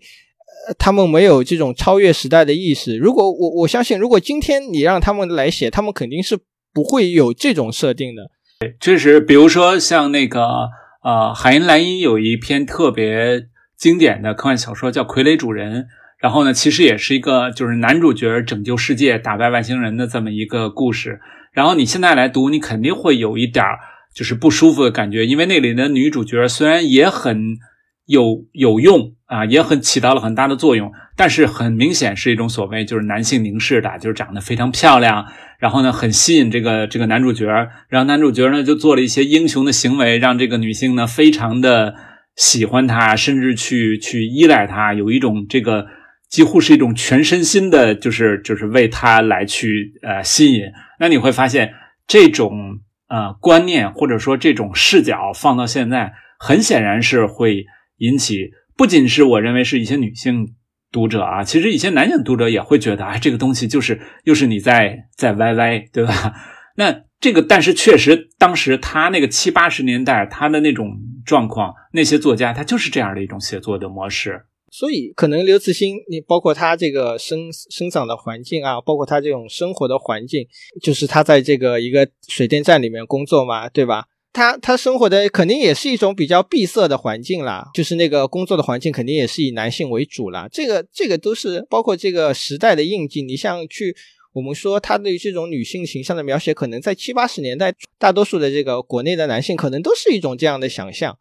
对，所以我觉得态度就是说，首先我们肯定不会去回避这个这个点，我们是完全可以去提出来的，特别是一个呃读者提出这这样的这种呃一些质疑或者说一些呃批评，我认为是一个非常非常正常的一个事儿。但是呢，不要把这个作为一种对他的呃抨击，甚至是对呃就是从这么一个点出发去评判这么一个书，特别是不要以这么一个点去评判一个作者啊，就是有的时候就是因为我不喜欢，这有点像当年说那个看啊那个白毛女，然后有的人就看的太入戏了，然后就有一个士兵站起来举枪把那个演黄世仁的那个演员给打死了，这个好像是有真事儿的。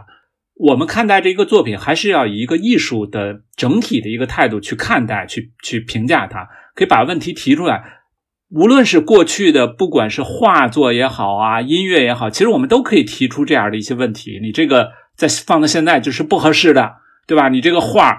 你是一个贵族视角，然后你不是平民的，但是你不能去这样去要求。你说你应该画平民的，你不就就不应该画这个贵族的这个东西？你把它当做一个艺术性的，它艺术性。就是受一些时代的限制，它有一些问题，你把这些问题点出来。还有一个就是刘慈欣和民族主义的这个关系嘛，其实这我我觉得这个可能是在这个《流浪地球一》就上映之后才是被推到了一个顶端嘛，因为就是这个 吴京的这个 形象的加入，可能是加深了人们对这个刘慈欣作品是不是在宣扬某种民族主义的东西，包括他这个。三体里面就是这种黑暗森林的理论啊，包括它里面有有一些句子什么说什么啊，你是虫子，主不在乎这样，有一些这种达尔文主义的这种弱肉强食的，让给人的感觉。那这个，呃，首先我觉得就是从作家的作品来看待作家的，特别是啊政治态度理念，其实是个嗯很有问题的这么一种这个呃视角。为什么呢？就是因为作家写的东西不一定就真的是他认可的东西，特别是在一个想象类的文学或者说是比较类型化的文学里头，啊，因为刚才咱们说了嘛，科幻小说它本身就是一些思想实验，它一定要设想一些极端化的场景、一些情境。如果这个东西是这样的，那会怎么样？当然了，我们肯定不否认，就是。呃，作品里会呈现出来一些作家的他的呃思想观念，他的一些政治态度等等，这是会有的。但是问题是，这些东西你很难把它摘清楚，你很难去用那个作品作为一些依据、证据去说明。你看，你这你这个话，你这条东西，就说明你有这个态度，你有这种思想。这个我认为是一个。很成问题的这么一种，就是嗯推理，这有点很容易就会把一些帽子，不管是这个作者愿意还是不愿意，就会把一些本来不属于他的东西强加在他身上。我们要知道，人特别是作家，其实是很复杂、很丰富的啊。有很多作家，其实他的观点、他的态度也是很就是多面性的，你很难把它变成一个非常简单的战队，说他是。啊，什么左派还是右派啊？他是支持什么什么东西，还是反对什么什么东西的？那其实，在刘慈欣身上，他本身也有一些呃矛盾的地方，所以你会发现，你说他左还是右，其实都能找到一些这个依据，对吧？因为毕竟他也他也写到了文革，对吧？也有对这种当年极左的这种态度的一个非常主动、非常深入的反思。但是从另一个角度来讲，你你还是也可以找到就是完全相反的一些例证啊，去证明他是在另一些方面也有一些嗯，好像是那样的这种这种思想。所以我觉得这本身就是一个把丰富的文本变成一个对于一些简单的观点态度，特别是政治的这种态度啊，我认为这个不太可取。而面对里头的一些具体的问题，我觉得是可以探讨的啊。就比如说张北海，他的对道义啊，他对于这种这个，甚至他违背了这种杀人，甚至他杀的，他其实杀的是一些无辜者，对吧？那些人并没有过错，他们虽然去研究，他们可能将来是一个会去阻碍人类的一个未来的发展，他但是他们本人并没有真正的过错，他们不是犯罪者，也不是什么。呃，有罪大恶极的，那张北海就把他们这杀掉了。这个本身它就是一个很挑战道德、挑战伦理的这么一种行为。那我们对这个行为可以具体的去分析，可以去看待这个东西是不是有问题的。但是如果你把比如张北海的态度和刘慈欣的某些态度要去结合起来，这个中间我觉得你是无法去做成一个逻辑的链条去真正去去推理出来的。其实你可以看到作家里头啊，也有左派的，也有右派的，也有中立派的，也有什么什么派的。但是从整个的文学史的角度来讲，你对这个作家的评价，对他作品的评价，其实跟他本人是不是什么派没有什么直接关系。举一个很极端的例子，这个呃，大家都知道，呃，有一个电影史上的一个很经典的叫做《意志的胜利》，对吧？啊，里芬斯塔尔的他的。而这个女导演呢，她的思想是非常非常偏纳粹的，她等于是为纳粹做了这么一个宣传片儿。但是我们完全可以抛开这一点，单独去看这个电影，它本身在电影史上它是应该有一定的这个地位的价值的。但是这也不意味着我们推崇它、赞许它，也不意味着我们一定要承认纳粹思想或者承认他的他的这种理念啊，对吧？这是两个问题。啊，包括比如说像科幻作家里头的海因莱因，好多人认为他是呃有一定的对这个所谓的 右派的这种观点，就是呃美国的右啊，就是他对于纳粹的某种这个同情。所以大家可以看到那个《星船伞兵》，你可以看那个电影里头那些人的那个军服。啊，那个制服都特别像是那个纳粹的那个制服。但拆开来说一句啊，就海因莱因他不是受了很多他老婆的那个什么观点吗？对，就是因为他娶了那一个老婆，然后受他影响了。对，但是你看他那里头，就是他《星船伞兵》里说了，就是所有的人都要入伍，不入伍就不能从政，对吧？所以那里头的有的角色就是为了从政，所以他才去入伍当兵，才去跟那个虫子去去去打仗的。他这是一种。很极端化的呀，他是对未来的一种，就是呃特别极端化的一种想象。这个的政治倾向其实很明显啊，是他对公民义务的一种理解啊。但是这个东西完全我们可以和对于这个作品的评价可以分开来来来说。你这个本身啊，是不是有一些什么问题？是不是有一些什么倾向？但是它不影响对这个作品和这个作家的。整体的评价，而且我们也不能简单的把这个，因为这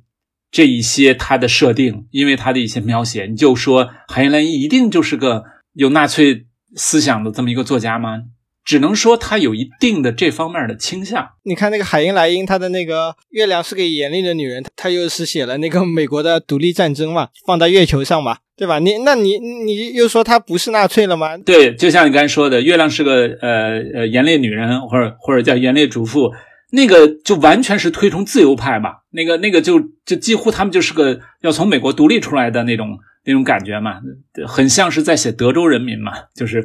然后，然后还跟所谓的祖国开战了，对吧？这个东西你你没法说它是很这个集权化的这么一种态度。所以，真的就是一个作家，他会有很很复杂的东西，然后他和他的作品之间也并不是一个能简单的拿他的作品去反推他的呃一些思想意识的啊。当然，我们就作品来说的话。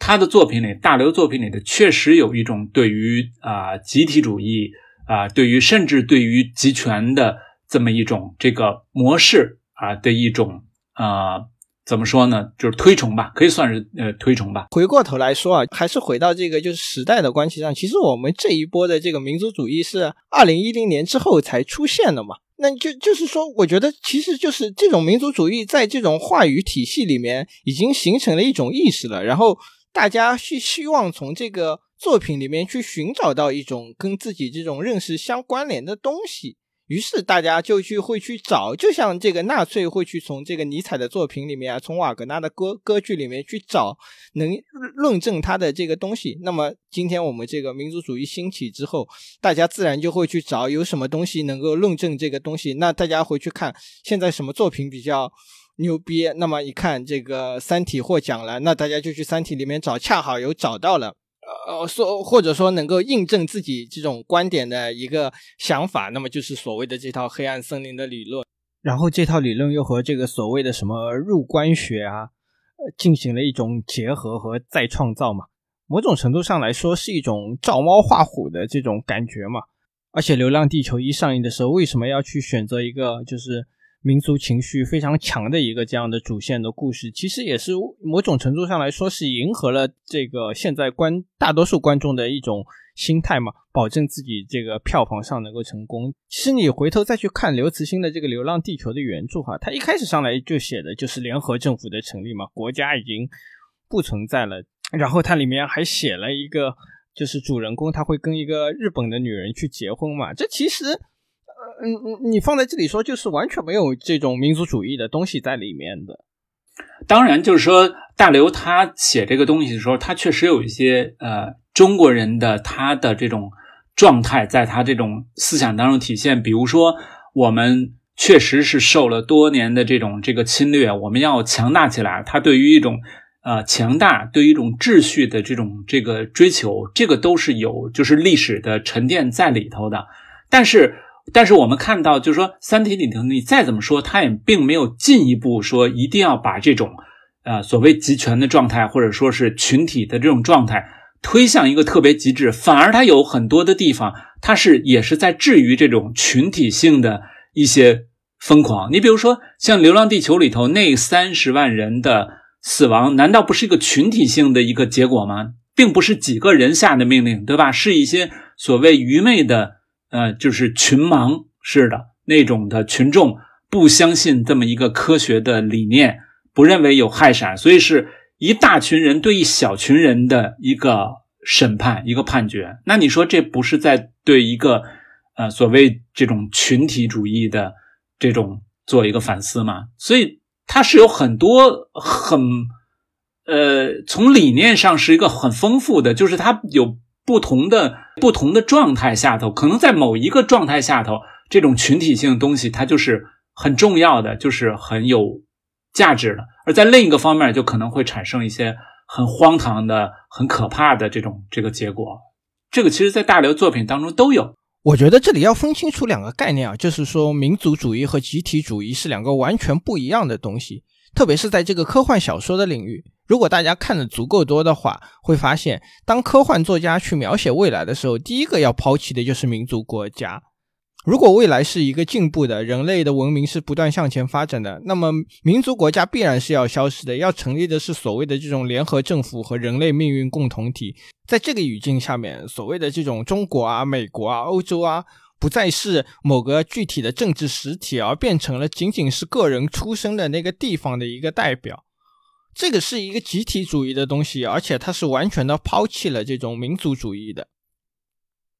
科幻的小说里头，甚至影视里头，往往反而推崇呃所谓无政府主义的倒是挺多的。真正特别推崇民族主义的，应该说是很少。就像你刚才说的，其实很多科幻作家他都是有一个很世界主义的这么一个视角的，因为这是一个很正常的这么一个呃就是状态嘛。因为他作为一个科幻小说的作家，他经常都要以一个。人类的整体的视角去看待整个的世界啊，所以我们看到，你比如说像这个克拉克，克拉克本身是个英国人，后来他一直住在斯里兰卡，对吧？所以他并没有特别强烈的说是一个欧美人的这么一个视角，这么一个态度去写这个这个作品，反而是克拉克的小说当中有很多东方神秘主义的东西啊，比如说神的九十九亿个名字啊。啊，等等等等的，啊，就是这包括这个呃呃海因莱因，包括这个就是阿西莫夫，他们至少没有一个就是为某一个种族去呃强调他的强大，他的比别的种族的优越，所以我觉得这个就是你刚才说的科幻小说中天然有对集体主义的这么一种推崇的这样一个倾向。因为他们都会在一些人类面临的一些重大的危机或者灾难等等的，都会写这样的一些背景的故事，所以集体主义在那个时候确实是非常有利的，非常就是必要的这么一种这个状态，就是人类要这个就是凝聚起来，要要团结起来。啊，甚至在一些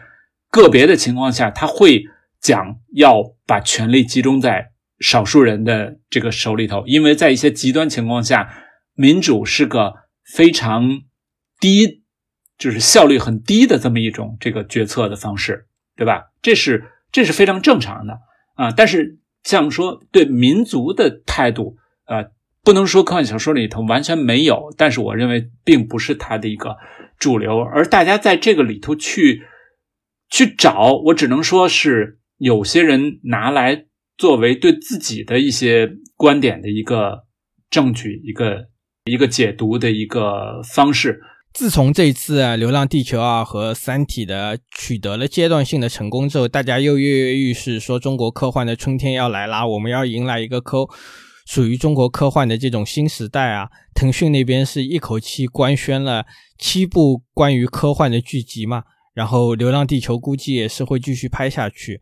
可以看到，大家觉得这个可能是下一个这个影视的风口。但如果你仔细去看一下的话，你会发现中国科幻其实一直来说都是一个相对小众的领域。你看这次《三体》虽然口碑上不错，但好像还是仅局限于科幻迷的范围之内。它的热度是远远没有同期的这个《狂飙》的热度的。而且《流浪地球二》的票房也是被《满江红》超越了嘛？大家似乎还是觉得喜欢看一个基于中国自己文化背景的一个东西。其实你甚至从这个。科幻文学的角度来看，这也不是中国科幻文学最好的时候。在那个二零零零年左右的时候，《科幻世界》那个杂志，它的当月的发行量是可以达到四十万册的。今天是远远没有这个数量的。一方面，当然这跟这个纸媒的衰落有关系了；另一方面来说，这个科幻文学的这种土壤还是一直没有被培养起来。甚至我们还是会面对一些审查方面的问题，你知道，就是《三体》那个电视剧里面，这次也是面临了非常多审查的东西嘛，因为它涉及到曾经的那个特殊时期的一些背景的描绘啊，甚至你可以把它看作是一种伤痕文学啦。我记得他原著的书里有这样的描写，就是那个刘政委是这样说的：“你知道，直接对着红太阳发射意味着什么吗？”然而到了这个电视剧里面就改成了，你知道。对红色的太阳发射信号意味着什么吗？所以我这里想问问这个严鹏老师，你是如何看待这个中国科幻的现状和未来的呢？大家都说啊，说这个大刘以一己之力把中国科幻啊提升到了一个就是世界的水平。其实我觉得这句话得看怎么理解，你只能这句话只能理解为说大刘的作品达到了一个世界级的水平。但并不能理解成中国科幻就都达到了一个世界级的水平，所以这个一己之力这个意思吧，它其实是会有一些误导的啊。而我们真正的这种状态，就是我们的有一个呃科幻研究者把去年吧，好像是二二年还是二一年，这个美国出版的这个科幻作品的数量和我们。国家出版的科幻作品的数量对比了一下啊，你会发现差距还是非常非常巨大的啊。比如说，我们的出版数量已经大大提高的情况下，我们的长篇小说的数量大概是个呃，比如说二三百啊，或者三四百啊这样一个数量级。而美国数量级是什么呢？是两三千，就是和人差十倍。那你要知道，这是长篇小说，这还不是短篇，短篇的数量差距就更大了。啊，短片也是一个就是非常大的一个数量级的一个一个差别。那你想想，中国能数得出来的啊，我们随便一位喜欢科幻的一位啊，这个读者也好啊，这个听众也好，你去隶数一下，你能列举出来的中国科幻小说作者的这个名字，可能你数一只手也许就能数出来，对吧？能。能能数到十个的，那你就已经是资深的科幻迷了。而美国这样的，我认为数出一百多个其实是很轻松的。当然是因为我们对他没有那么熟悉了。就如果一个美国科幻迷去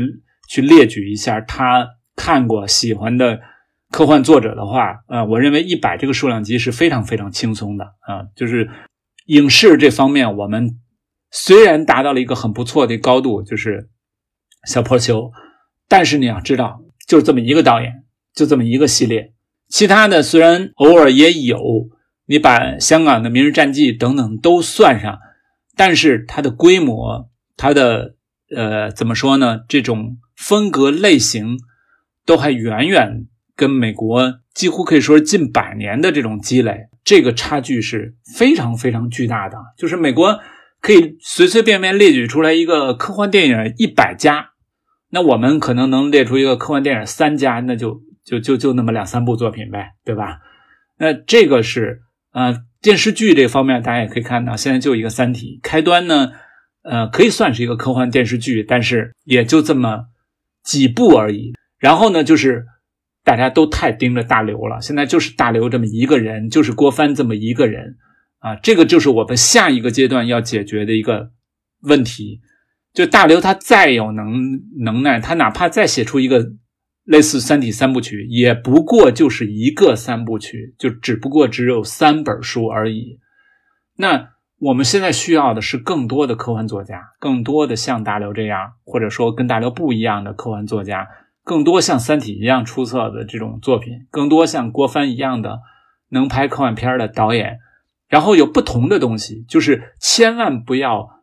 变成了啊《三体》一统天下，一统这个科幻，千万不要都是《三体》这样的硬科幻，这个其实对长远的发展来讲，完全是不是一个好的一个现象。我们需要软的科幻。需要嗯科幻喜剧，需要科幻悬疑，需要科幻爱情，什么都需要。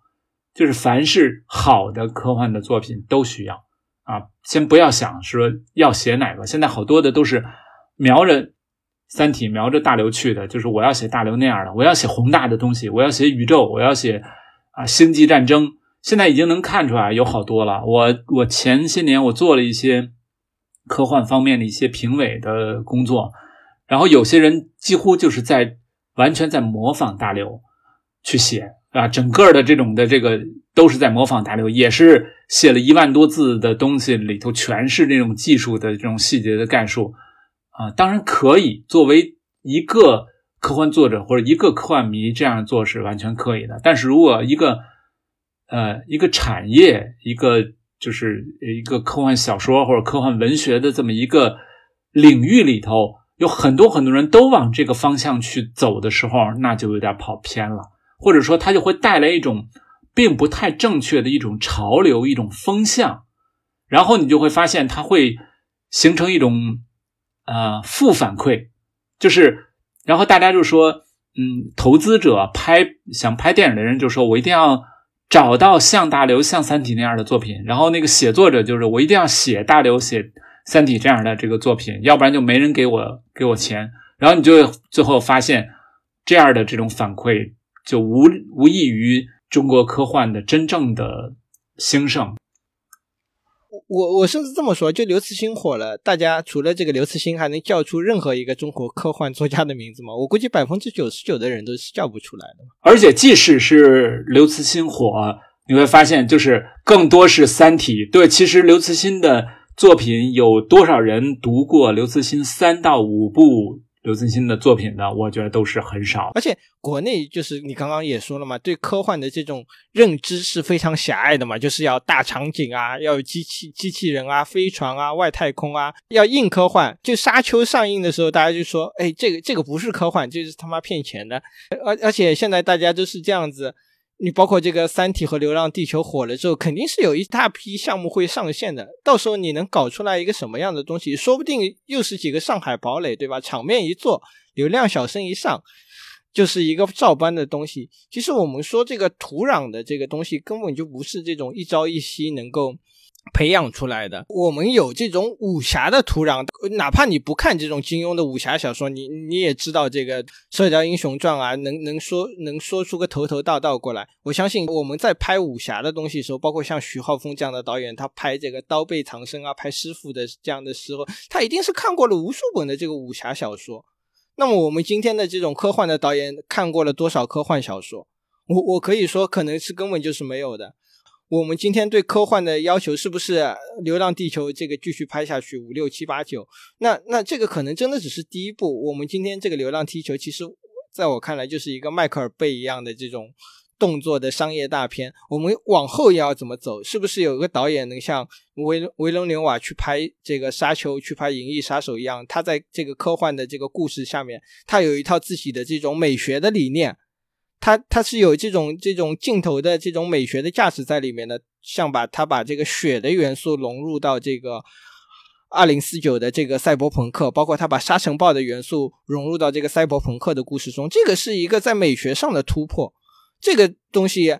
我们什么时候能够做到？再往上走，你像这种像雷德利·斯科特，他去拍《银翼杀手》的时候，他能够提炼出那个原作的核心，他能够去理解这个原作的不一不一样的地方，他能够去把这个原作能够上升到另一个高度，这又是一个更高的要求了。这再往后来说，是不是有一个导演能像这个王家卫去解构武侠那样拍一个类似于？东邪西毒这样的科幻作品来说，这个可能真的是要一个大师的作品，对吧？其实你你哪怕不要，我们说我们有武侠的根基，我们有这个武侠的传统，我们能拍一个像《武林外传》这样的电视剧，这里也是一个武侠的电视剧，它里面没有武功，没有门派，它把这个视角聚焦在一个这个。武林江湖中的一个小饭馆拍一个情景喜剧，你科幻能不能也搞一个这样的东西出来？这个其实是要一个非常久的、非常长远的这种土壤的培养的。这个东西可能是真的是有一个非常长的路要来走的。所以说，真的是科幻元年只是迈出了，都不能说是迈出了第一步。《流浪地球》这个只是把一个门打开来了。对，还是应该说是开门。我们还。真的不能算是登堂入室，就是我们还真的没有完全啊迈进去。就像你刚才说的，其实对于科幻理念的认识理解是很重要的。比如说，好多的就所谓的硬科幻迷吧，就是他们会鄙视所谓软科幻。本来这两个概念就不是一个特别绝对的一个概念，然后你又觉得我这个东西很很科幻，很硬核。然后我这个跟科技结合的更紧密，但软科幻其实出色，所谓的软科幻吧，就是它出色作品一点儿它的价值不比那些硬科幻的这些作品啊价值低啊，它完全都是一个就不同的一个呃方向的，都是非常的需要的，所以大家可以看看那个像呃那个电影《赫》，对吧？它。那就是一个非常漂亮的一个科幻片儿，即使它没有出现任何的啊飞船也好，外星人也好，或者说什么太高科技的东西也好，但是它的理念是特别的科幻的，对，它就都是在探讨这个世界的可能性。嗯，其其实你看这个国外的这些。最近几年的这些科幻电影基本上也是这个方向嘛？你看，包括说这个鹤啊，包括最近几年这个羊之后，是不是基本上是一个艺术片了？它也是套了一个科幻的外壳。所以所以说，大家就是要首先是要解放自己的这种理念，或者说把自己从这种宏大的这种场面中先要解开来。我们可能还要走很长很长的这个路。